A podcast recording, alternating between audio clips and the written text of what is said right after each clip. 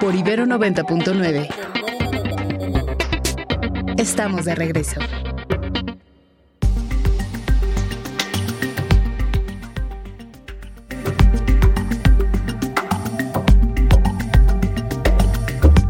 Bueno, y esta semana, usted sabe, estuvo en México el expresidente Ernesto Cedillo. El presidente López Obrador pues, aprovechó para tundirlo y recordar algunos elementos de su gobierno y decir que antes no había democracia, que ahora sí hay democracia.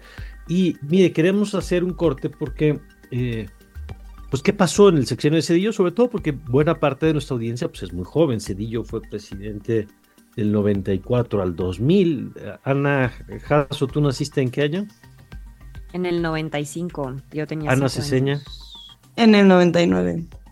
Entonces, evidentemente, pues así como ellas, pues las referencias de lo que pasó con Cedillo lo pueden saber, por supuesto, porque lo estudian, pero, pero es una referencia que no necesariamente un periodo que, que tienen claro que vivieron muchas personas, y por eso queríamos tocar base con Javier Garza, que escribía algo al respecto estos días. Javier, ¿cómo estás? Qué gusto, como siempre, platicar contigo. Buenos días.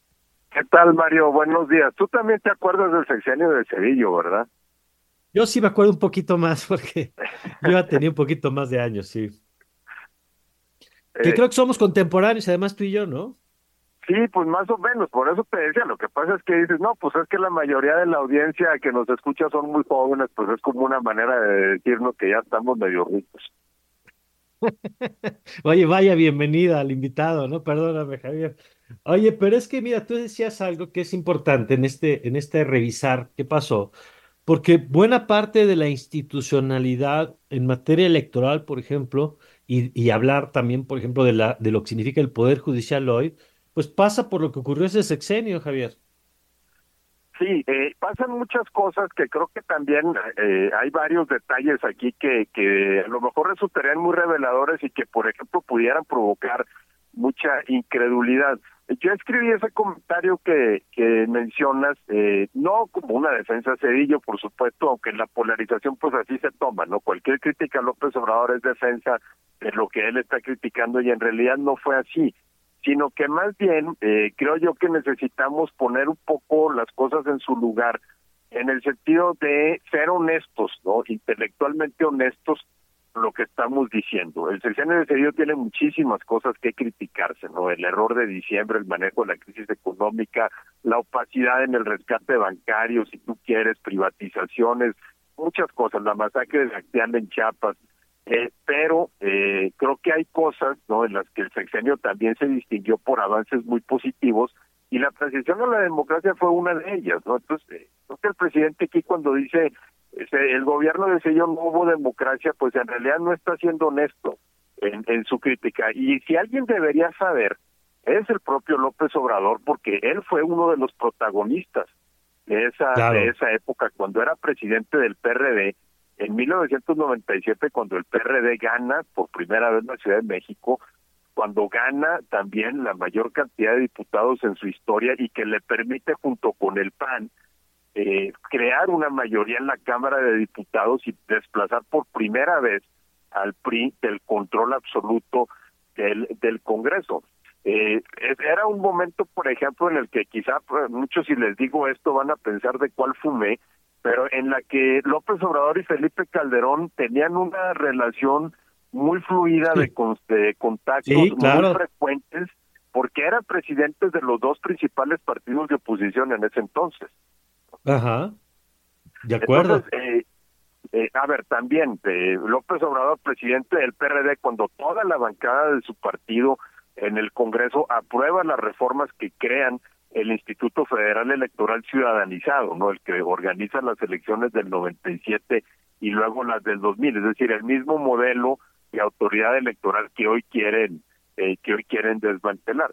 Mencionabas tú la reforma al, Poder Judicial, que sí fue una reforma que, en su momento eh, se hizo porque, eh, pues, eh, para enfrentar, ¿no? Para tratar de corregir la podredumbre que había en el Poder Judicial y que también tuvo figuras entre sus primeros ministros nombrados que después fueron muy cercanos a Andrés Manuel López Obrador, como Olga Sánchez Cordero, por ejemplo, o el ministro Genaro Góngora Pimentel, que después fue diputado del PRD. Es decir, eh, había una eh, una participación del propio presidente en esos distintos cambios que se estaban dando en el país en, en esa época que facilitaban la transición a la democracia, que desembocan, por supuesto, en el hecho de que el PRI pierde la presidencia en, en el 2000 eh, y se da una transición de lo más persa y en el hecho también pues de que Cedillo era presidente de la República cuando López Obrador gana la jefatura de gobierno en esa misma elección del 2000. Eh, a ver, en, esto que estás diciendo es importante que durante estos años, la década de los 90, que inicia con Salinas en el, en el 89, este proceso con la primera alternancia, hay que recordarle a nuestros amigos jóvenes que la primera vez que el PRI perdió una gubernatura, digamos, desde prácticamente desde su, eh, su, inicio en los 30, digamos, aunque no se llamara PRI, pero lo que después derivó en el PRI, desde los 30 hasta prácticamente 1990, todas las gubernaturas se las llevaba el PRI y la década de los 90, Javier, este periodo en el que tú te refieres con López Obrador al frente del PRD y, Felipe Calderón al frente del PAN, es el periodo también de las alternancias estatales que hoy ya vemos con normalidad, ¿no? Ah, no, por supuesto. Y, y, fíjate, hay un dato muy interesante en, en el caso de las alternancias estatales. Con Salinas eh, el PAN gana, como tú mencionas, Baja California, eh, gana también Chihuahua, eh, pero nunca el PRD nunca gana, porque aun cuando en estados en donde parecía que el PRD había ganado las elecciones de gobernador en el sexenio de Salinas, como por ejemplo en Michoacán, eh, en donde hubo unas grandes protestas que al priista que ganó nunca lo dejaron tomar posesión, eh, Salinas nunca permitió la llegada de un perredista a una gubernatura en, en el país. Las, los primeros periodistas que llegaron a gubernaturas en el país fueron precisamente en el sexenio de, Ernesto Cedillo, empezando por supuesto con, con Cuauhtémoc Cárdenas en, la Ciudad de México, ¿no? Y luego eh, en otros casos en donde el PAMPER y el PRD hicieron algunas alianzas ganadoras, eh, como por ejemplo en Tlaxcala, o por ejemplo el priista que se pasó al PRD en 1998 y ganó la gubernatura de Zacatecas que se llamaba Ricardo Monreal. Claro. Oye, y está el episodio, Javier, de el proceso que le permite a López Obrador competir por la Ciudad de México en el año 2000 y también en el que Cedillo juega un papel importante según la manera en la que se, se recuerda esa historia, ¿no?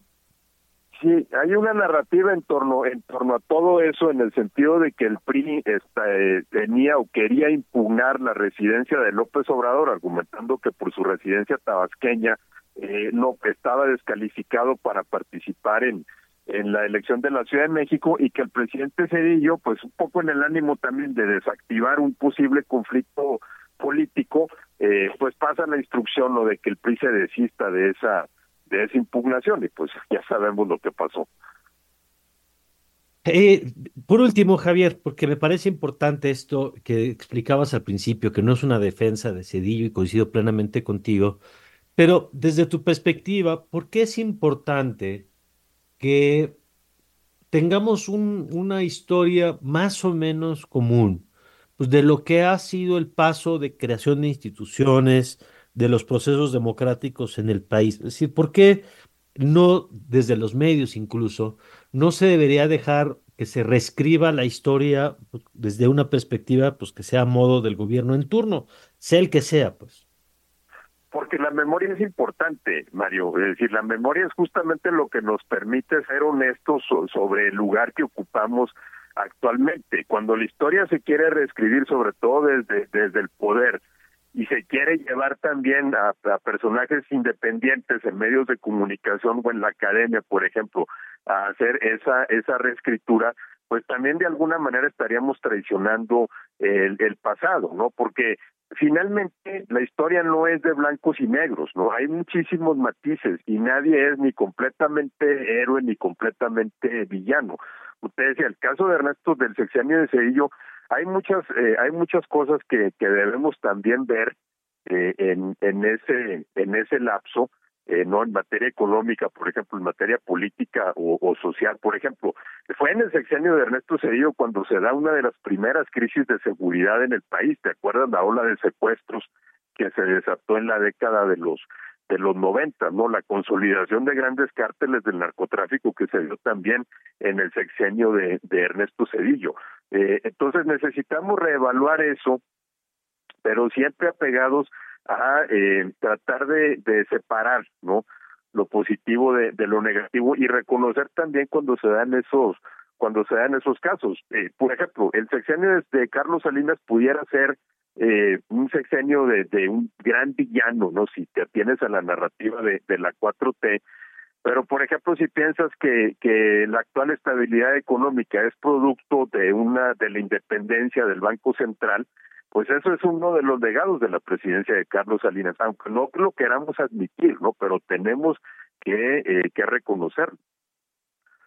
Pues sí, y además es una defensa de los hechos. O sea, el IFE nació ahí, puede uno pensar después lo que quiera y criticar lo que quiera, pero eh, es una defensa de los hechos y si nos quedamos sin los hechos, pues entonces la discusión se vuelve mucho más complicada. Javier, gracias por esta oportunidad de conversar contigo. Gracias, Mario. Buenos días. Un abrazo. Buenos días, Javier Garza, periodista. Y bueno, pues ahí está. ¿Qué piensa usted de este tema? 55 529 2599 55 529 2599 y vámonos con Ernesto que nos tiene más información de lo que está pasando en esta mañana en la que el presidente pues no sé si tiene tiempo para hablar de lo que pasa en Guerrero, pero sí tiene tiempo para criticar el estilo de vida de los norteamericanos y de su falta de valores. A ver, cuéntanos Ernesto, ¿qué ha pasado? Buenos días. Así es, mi querido Mario, ¿cómo están? Muy buenos días. A Ana y Jaso y Ana, se enseña también buenos días. Y a todos los que nos escuchan hoy el presidente, pues bueno, no tiene un tema central para el cual hablar. Inició pues hablando de béisbol, de cómo es que ayer fue a practicar su bateo al Parque Frainano junto con el jugador de las grandes ligas, Randy Rosamena. Y es que él anuncia que antes de que concluya su administración, pues va a tener un juego de béisbol con algunas figuras de las ligas mayores. No dio más detalles, vamos a ver qué es lo que va eh, dando a conocer poco a poco de aquí a los ocho meses que le quedan de gobierno. Eh, le han preguntado al presidente de varios temas, uno acerca de justamente la cuestión de las drogas, de las campañas que dejó de informarse en todas las mañanas y de esas conferencias sobre la campaña contra las drogas que ha implementado el gobierno del presidente López Obrador y él anuncia que para el próximo 17 de febrero se va a retomar esta gran conferencia, bueno, a propósito de la fecha, justamente para poder hablar acerca de la campaña de prevención que realiza en las escuelas el gobierno federal.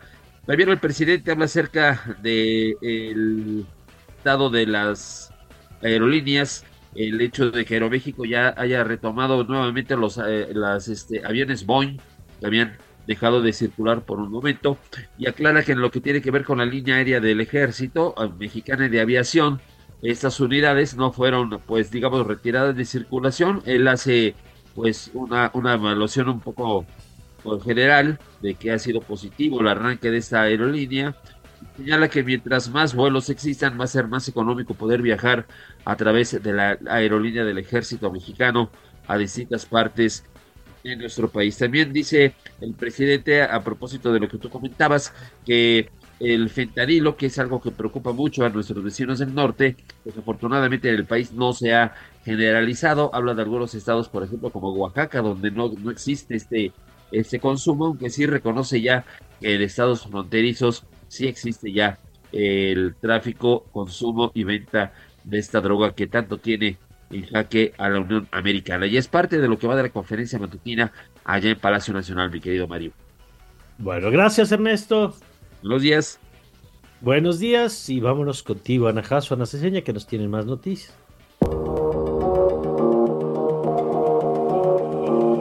Estas son las noticias. Sí, Mario, y les contamos que un joven de 16 años y su hermana de 11 años fueron asesinados en San Miguel de Allende, Guanajuato, cuando ambos se encontraban limpiando para usar como barbería sobre la calle Guanajuato en la colonia Adolfo López Mateos. Hasta el momento ninguna autoridad de Guanajuato ha informado sobre los hechos. El presidente municipal Mario Figueroa Mundo regresó a Tasco tras las críticas en su contra por su viaje a España en medio de la crisis de violencia que vive la localidad. Igual nos informaron que en el noticiero de CIO dijeron que no lo encontraron en la alcaldía. Eh, próximamente vamos a hablar de eso. 360.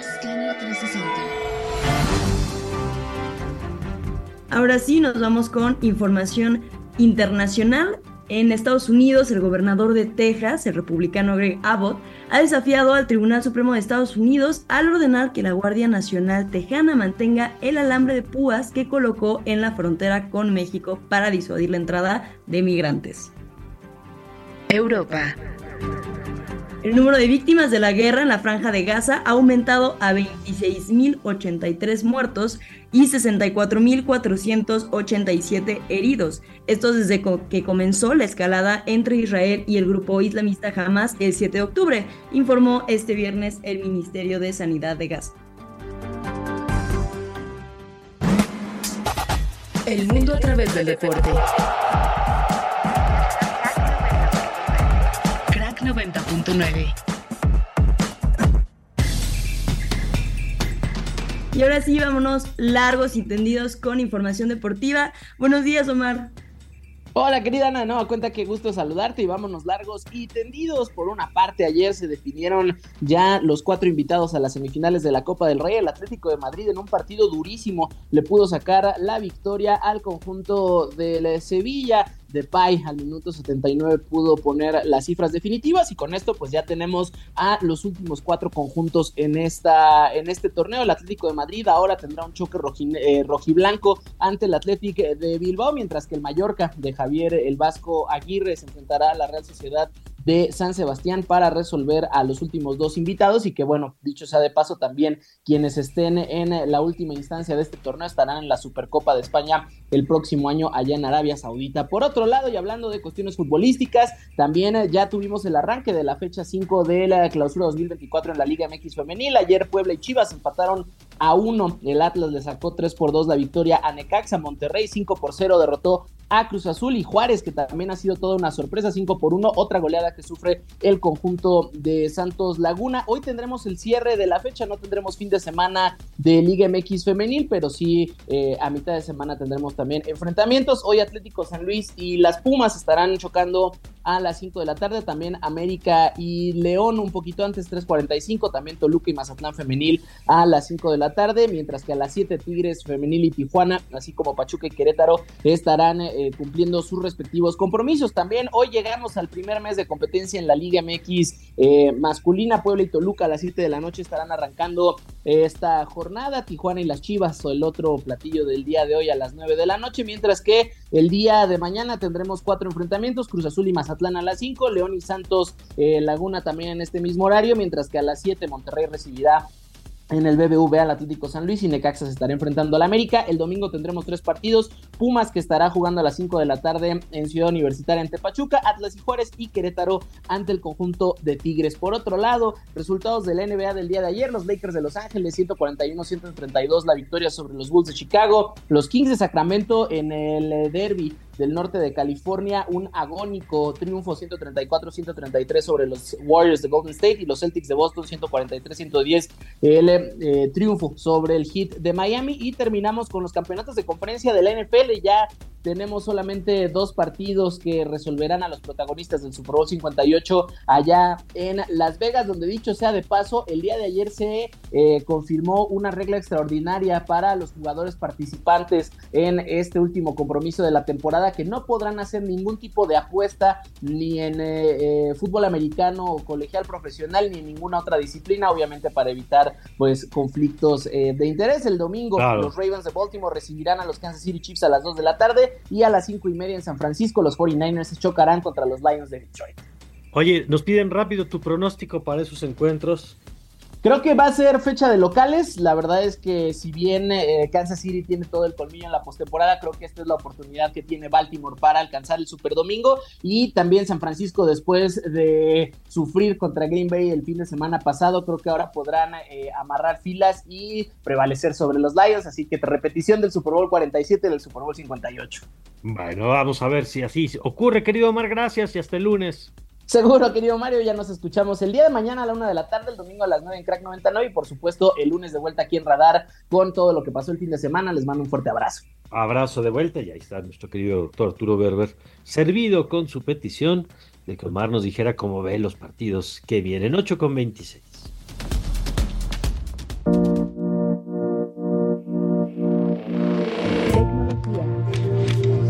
Tecnología con Padrino Tech.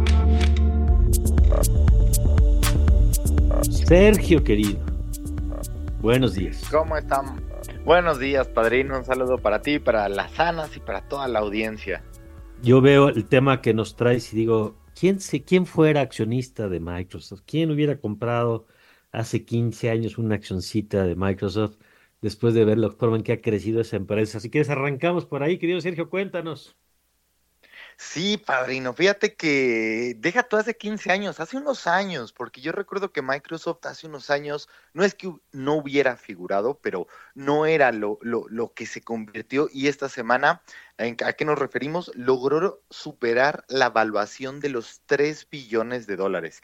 Y digo billones porque en inglés es trillions, o sea, son inmensamente ricos, vale la pena destacar que la única empresa que había logrado esta evaluación anteriormente había sido Apple. Entonces, por ahí las tecnológicas eh, logrando cifras impresionantes con respecto a su valor en la bolsa o como lo ven los accionistas. Ahora, ¿qué es lo destacable de Microsoft? La inteligencia artificial. Básicamente, eh, las inversiones que hizo en OpenAI, que son quienes desarrollan o quienes están detrás de ChatGPT, la forma en la, en la que integraron ChatGPT y como lo hemos dicho muchas veces en este espacio, la forma en la que se han convertido en la empresa que ha ido liderando esta, esta tendencia más allá y, por encima de, de, compañías que uno pensaría eh, lo tendrían como más natural, como podría ser el caso particular de Google. Pues sí, sí, sí, sí, interesante porque eh, eh, siempre aparte este rollo de que es una empresa aburrida, ¿no? De que ha carecido del el, aura que vuelve a otro tipo de empresas, pero cómo va incorporando lo que decías ahora de la inteligencia artificial y cómo siempre ha logrado estar ahí en el centro del asunto. Y nos traes más también sobre el App Store, a ver, cuéntanos. Y sí, y fíjate que del otro lado, la otra empresa de la que hablábamos, Apple, por ahí recibe un golpe fuerte con respecto a sus políticas en la Unión Europea. Y es que mucho hemos hablado de, por ejemplo, el conflicto que tiene Apple con Spotify o incluso con, con los creadores de Fortnite, a quienes sacó, de, sacó el juego del App Store, y mucho por los controles que tiene en su propia tienda de aplicaciones. La gente que tiene, que tiene iPhone y quienes no tienen iPhone incluso se burlan de eso, no le puedes instalar nada al dispositivo que no se venda directamente en la tienda de aplicaciones de Apple y para que se venda ahí tiene que pasar una serie de filtros y procesos e incluso Apple se queda con el 30%, bueno, ahora el 27% de cada transacción.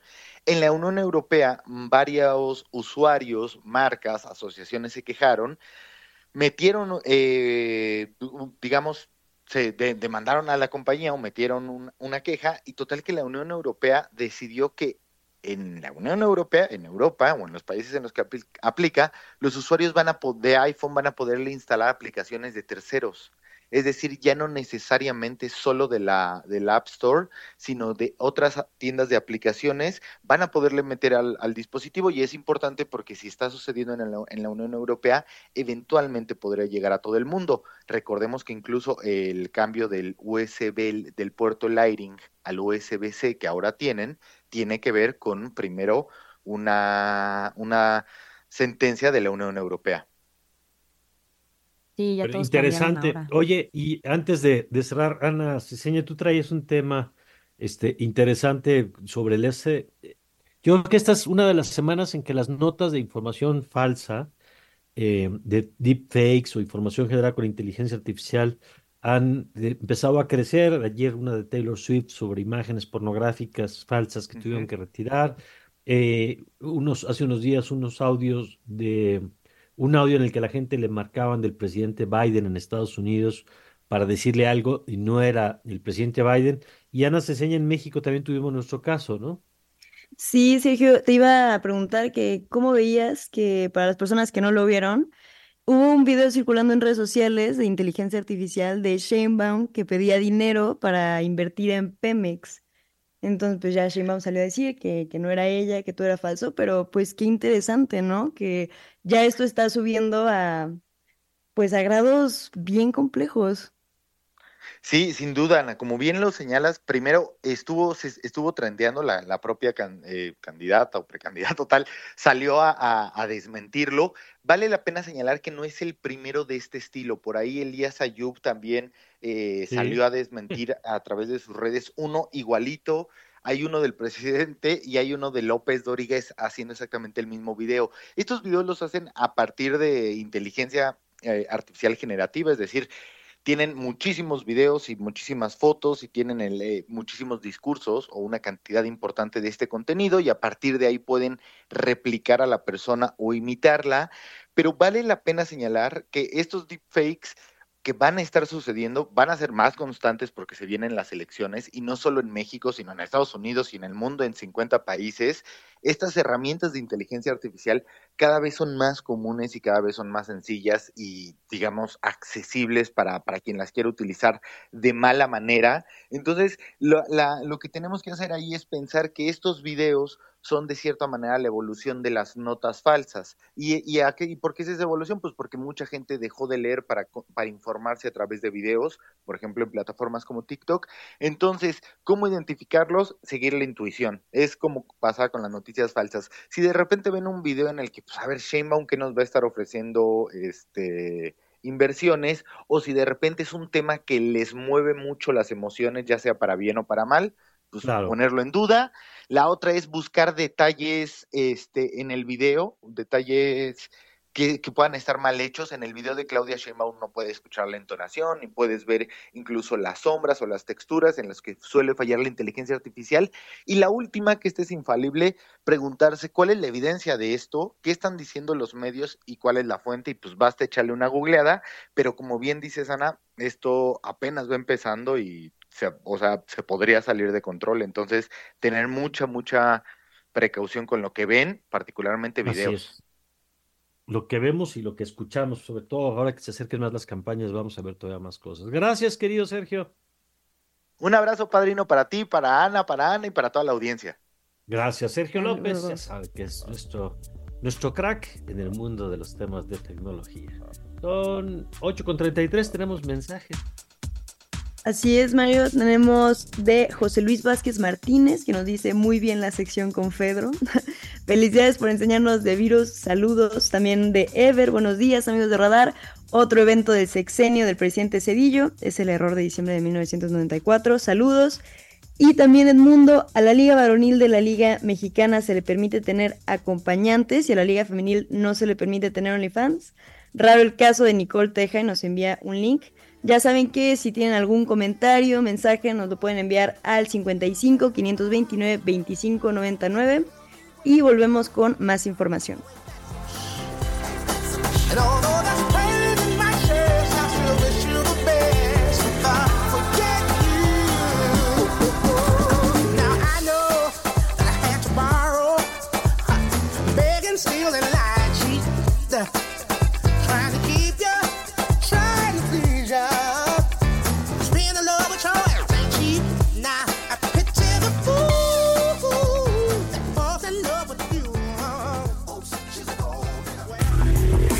Radar. Localizando ideas.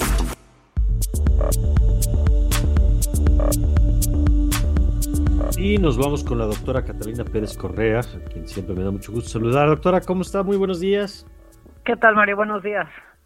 Eh, y con agradecidos de que nos tome la llamada porque queríamos tocar base pues de cómo esta semana, eh, lo platicamos también con Ernesto López Portillo, eh, tuvimos cosas pues, atípicas, como esta presentación de los videos en la mañanera, tanto de la Secretaría de la Defensa Nacional como de la Marina, pues en un recuento de todas las obras y proyectos y áreas de gobierno, yo diría que les ha entregado el presidente López Obrador, acompañado incluso de algunos tweets en redes sociales, mensajes en redes sociales de las propias Fuerzas Armadas eh, presumiendo eso. Y pues valdría la pena, usted lo señalaba, recordar el marco legal en el que ha ocurrido todo esto frente a nuestros ojos.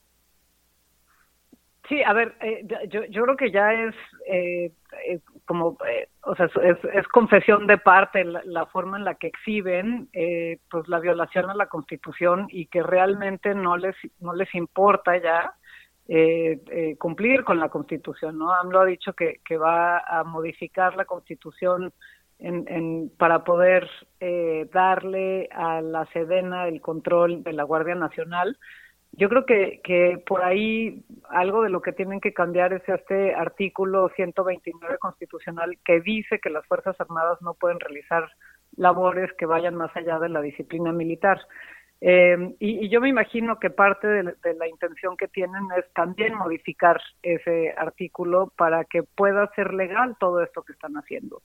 Porque, pues, francamente sí está muy alejado de la función de, de las Fuerzas Armadas el que estén haciendo pues todas estas obras, ¿no? No nada más la seguridad pública, que era como el, el tema inicial eh, hace 18 años, sino ahora también haciendo tareas, pues como lo que dices, la, la administración de un aeropuerto, construyendo y manejando hoteles, eh, ya con una aerolínea, eh, pues está este consorcio gigantesco que ya, ya formaron, eh, en el cual pues se dedican a todas estas obras, pero además administrarlo, ¿no?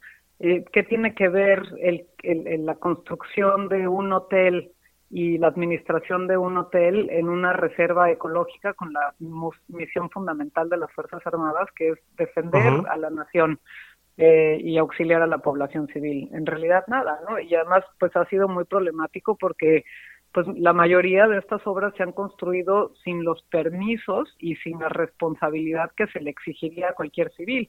Eh, este hotel, por ejemplo, que se construye en una de las reservas eh, no tiene los permisos, está construido de manera ilegal en un lugar en el cual pues no tendría por qué existir este hotel y sin embargo pues la, la Sedena siendo pues una institución de seguridad nacional ha logrado eh, saltarse todos los procedimientos y las responsabilidades que, que conllevaría un, eh, realizar una obra de este tipo. ¿Y qué implica esta distancia? Porque no sé si es ilegal tal cual, entre justamente lo que establece la ley y todas estas funciones. ¿Qué riesgos jurídicos existen? Pues, a ver, yo, yo creo que hay, hay distintos riesgos eh, desde la conformación del Estado mismo, del Estado mexicano, eh, eh, pero también, o sea, riesgos, no sé si te refieres a la responsabilidad que puedan tener estas personas. Y ahí creo que sí es, es un problema. O sea, si, si nosotros tuviéramos a un civil a cargo de la Secretaría de Comunicaciones y Transportes dando un permiso ilegal de este tipo, pues habría responsabilidades muy claras. También las existen o también existen para, para las Fuerzas Armadas, eh, sin embargo, pues es más difícil pensar en que el Poder Civil vaya a someter a una persona a un militar de la misma manera, ¿no? Y además están también pues estos eh, acuerdos que emitió el presidente en el cual lo que decía es los, los proyectos prioritarios que se construyan bajo mi gobierno eh, no, no tienen que seguir las mismas reglas y tienen una especie de, de dispensa sobre las reglas. Entonces estamos viendo como un, un estado de excepción de facto en el cual durante ese eh, momento lo que se está haciendo es empoderando y dando no nada más facultades, sino también recursos, eh, tanto propiedades como recursos económicos a las Fuerzas Armadas de manera extraordinaria y por fuera de, la ley, ¿no? Entonces, pues, ¿cuáles son las responsabilidades? Me parece que hay muchas, pero también se vuelve muy complicado cuando están involucrados ya el acuerdo del presidente y también eh, pues la, las instituciones castrenses. No nada más porque, pues, cuál es la competencia correcta, sino también eh, no es fácil pensar que las autoridades civiles van a poder eh, este, pues, aplicar las normas de la misma forma. Lo, lo, vemos en casos con, mucho más graves, como el caso de Ayotzinapa y el involucramiento de la Sedena con la desaparición de los estudiantes, en el cual uh -huh. no existe realmente el poder eh, someter a los militares a la misma responsabilidad que se somete a los civiles, pues yo creo que con estos casos, o sea, si, en esos casos tan graves no, no se ha podido, creo que en algo como eh, la administración, el, el, el, los, ya, ya el eh, hacer funciones de administración y de gobierno, pues creo que es aún más difícil pensar que se va a hacer. Aquí, aquí creo que también ya una de las, una de las preguntas es que, ¿por qué se sigue haciendo esto? ¿Qué, ¿Qué es lo que está buscando el presidente López Obrador al, al seguir dándole cada vez más facultades, cada vez más presupuesto y recursos a los militares, eh, yo creo que es hora también de exigir cuentas. Llevamos 18 años dándoles facultades, eh, presupuesto eh, a los militares sin, que haya una rendición de cuentas. ¿cuál es el beneficio para el país que ha tenido esta militarización de la vida pública y de la administración pública? Pues sí, de acuerdo. Y nada más para cerrar, alguna vez alguien nos decía que a lo mejor la entrega de funciones civiles, bueno, de tareas no civiles, el del entregarle tareas a las Fuerzas Armadas hacía que las Fuerzas Armadas se volvieran más transparencia, más transparentes, que rindieran cuentas. Y, y bueno, pues no pasó eso, ¿no? No, no, no, no pasó, no ha pasado y también creo que yo, a quien he leído, a quienes he leído diciendo eso, que, que de alguna forma el estar metiendo a las Fuerzas Armadas en, tantas tareas civiles las va a civilizar o policializar o el, término que se quiera utilizar simplemente es falso.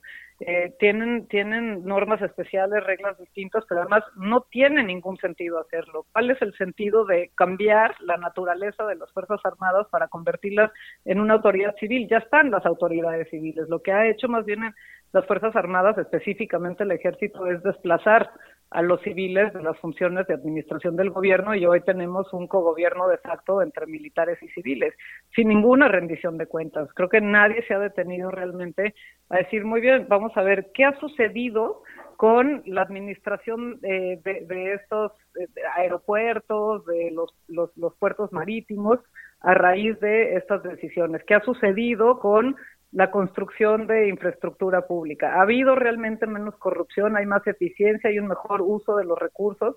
Vamos, ¿dónde están las cuentas? ¿Dónde está la evidencia que tendría que existir para continuar con una política pública que además de todo es ilegal? O sea, empecemos por eso, que ahí que eso fue por donde empezamos. Es ilegal, es ¿Sí? inconstitucional, queda muy claro que es inconstitucional.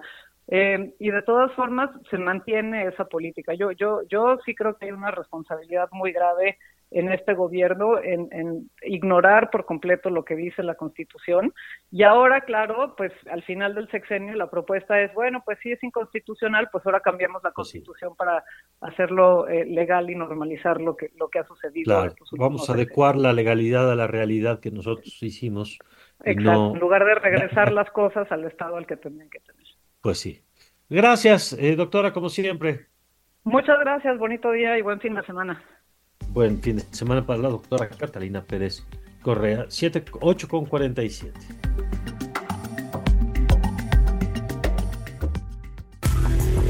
Radar, localizando ideas.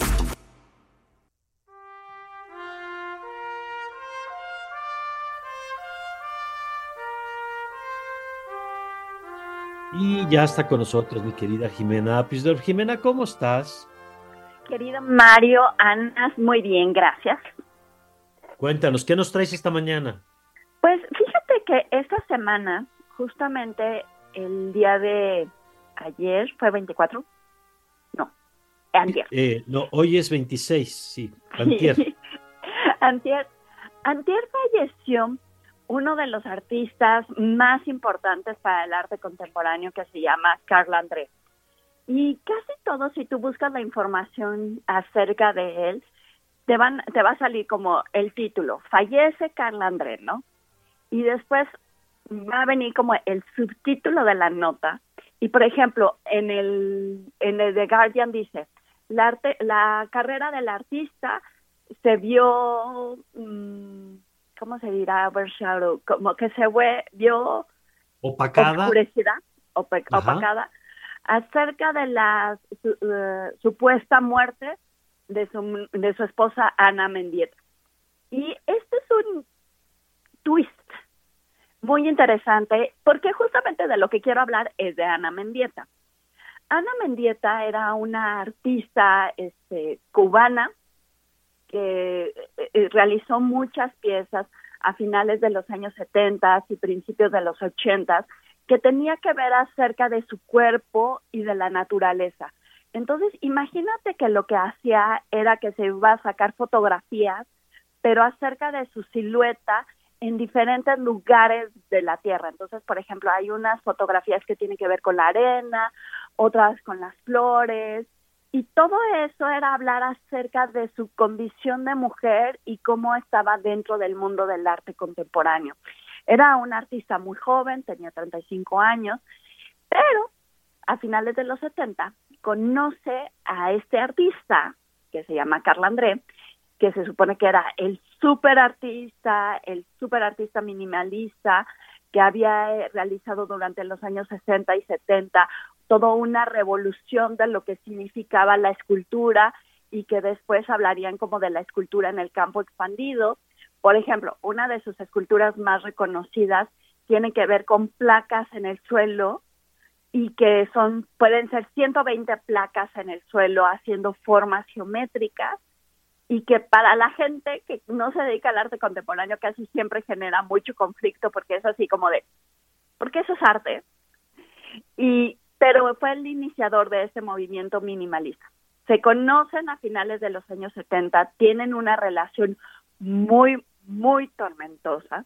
Imagínate dos artistas con dos caracteres muy fuertes, pero resulta que en septiembre, una mañana de septiembre de 1985, esta Ana Mendieta aparece muerta afuera de su departamento supuestamente se había caído 34 pisos aproximadamente en, Nueva York. Entonces, cuando todo esto sucede, fue un escándalo. Este, este Carla Andrés fue acusado de homicidio en 1987, pero el, el, aparato de Carla Andrés incluía todo el aparato del arte en ese momento y tuvo los mejores abogados, y tuvo, presentó muchas dudas acerca de lo que había sucedido y el juicio acabó dejando en duda si Ana se había como caído accidentalmente o si se había suicidado.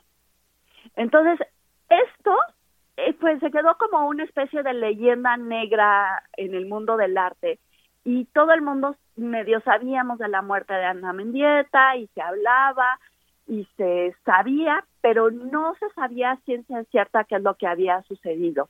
Conforme han pasado los años y se ha conocido más el trabajo de Ana Mendieta, y ahorita es una de las super artistas de arte contemporáneo, pues las especialistas empezaron a hacer más preguntas acerca de que, pues no te caes accidentalmente de una ventana de un piso 34. Y Resulta que a Carla André, en este departamento que compartía con Ana Mendieta, se quedó viviendo todavía en ese departamento. De hecho, falleció en ese departamento.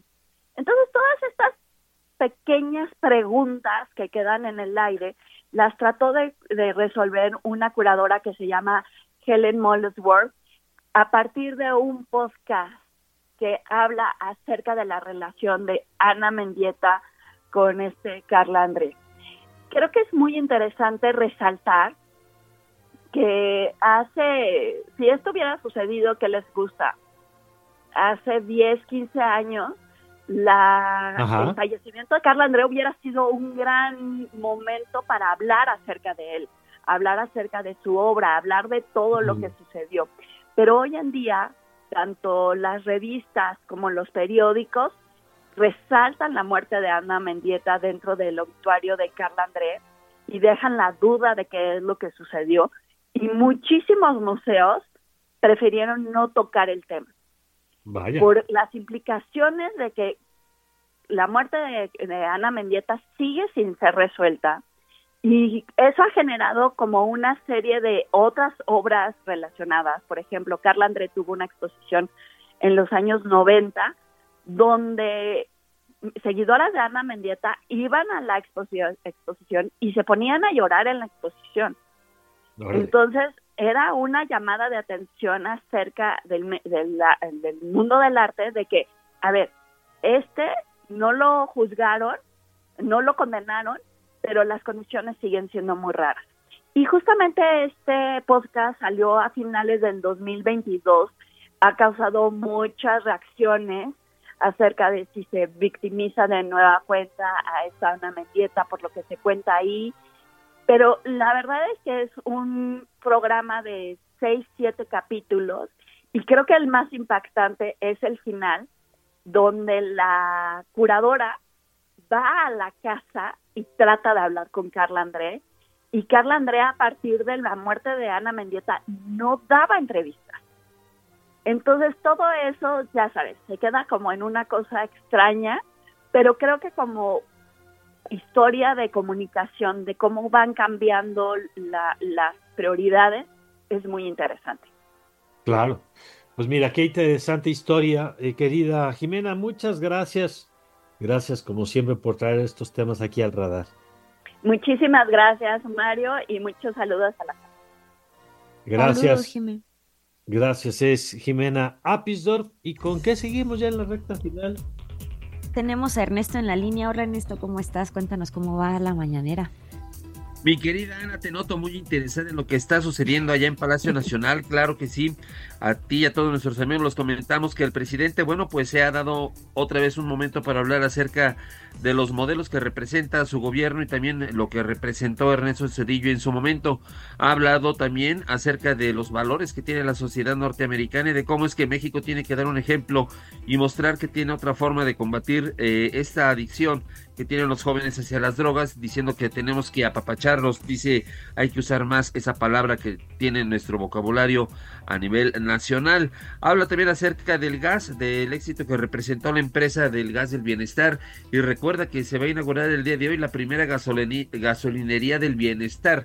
Ahora ya va a haber también gasolinerías color morena que van a estar a lo largo del país en donde se va a ofrecer el combustible a, precios muy bajos. Dice que se está alcanzando ya la autosuficiencia en este ámbito y bueno, vamos a escuchar cómo es que el presidente ironiza acerca de esta noticia que ya daban ustedes a conocer muy temprano y que tiene que ver con la decisión de Xochitl Galvez de encabezar mañaneras a partir de la próxima semana a, las 10 de la mañana, una vez que concluya la conferencia matutina en Palacio Nacional. Eso es lo que dice el presidente acerca de estas conferencias. Ahora ya me enteré de que una candidata del bloque conservador va a tener mañanera, me da mucho gusto, a las 10 de la mañana. No le hace. Es que los este, fifís no crean que se levantan temprano. Pero está bien, que eso es parte de la libertad. Cuando teníamos nosotros nuestra mañanera hace más de 20 años, cuando fui jefe de gobierno, salieron también del bloque conservador un partido, del PAN, ¿sí? que iban a, a la misma hora a informar. Ya hay ese antecedente y estuvieron creo que como un mes, dos meses, tres meses. Iban al hotel de la Ciudad de México, ¿sí? Pero no duraron no duraron, pero yo sí espero que ahora sí, tarden más. Bueno, ya para concluir, el presidente también vuelve a referirse a que en el 2006 le robaron la presidencia con Felipe Calderón a la cabeza. Y es parte de lo que va de la conferencia matutina ya en Palacio Nacional. Oye, sobre Guerrero algo. Nada, mi querido Mario, son los temas que ha abordado el presidente, muy generalizados, pero nada acerca de la violencia que vive el país. Bueno, gracias Ernesto. Muy buenos días y feliz fin de semana. Igualmente, Ernesto Osorio, suerte a tus 49. Ya platicaremos el lunes a ver qué tal les fue. Ana Jasso, nos vamos. Muchas gracias, Mario, Tocaya, Isra, todos los que hicieron posible este programa. Muchas, muchas, muchas gracias siempre y muchas gracias a todos los que nos escucharon. Yo soy Ana Jasso y nos vemos el lunes. Ana Ceseña. Gracias, Mario, a todas las personas que nos estuvieron escuchando. Nos vemos exactamente el lunes a las 7 en punto de la mañana. Ya escuchó usted, ahí estaremos listos para llevarle la información. Se queda usted con Obladio Blada, la programación de Ibero 99 y le esperamos, le esperamos la próxima semana con toda la información. Yo soy Mario Campos y le deseo como siempre que tenga usted un magnífico, pero un magnífico fin de semana.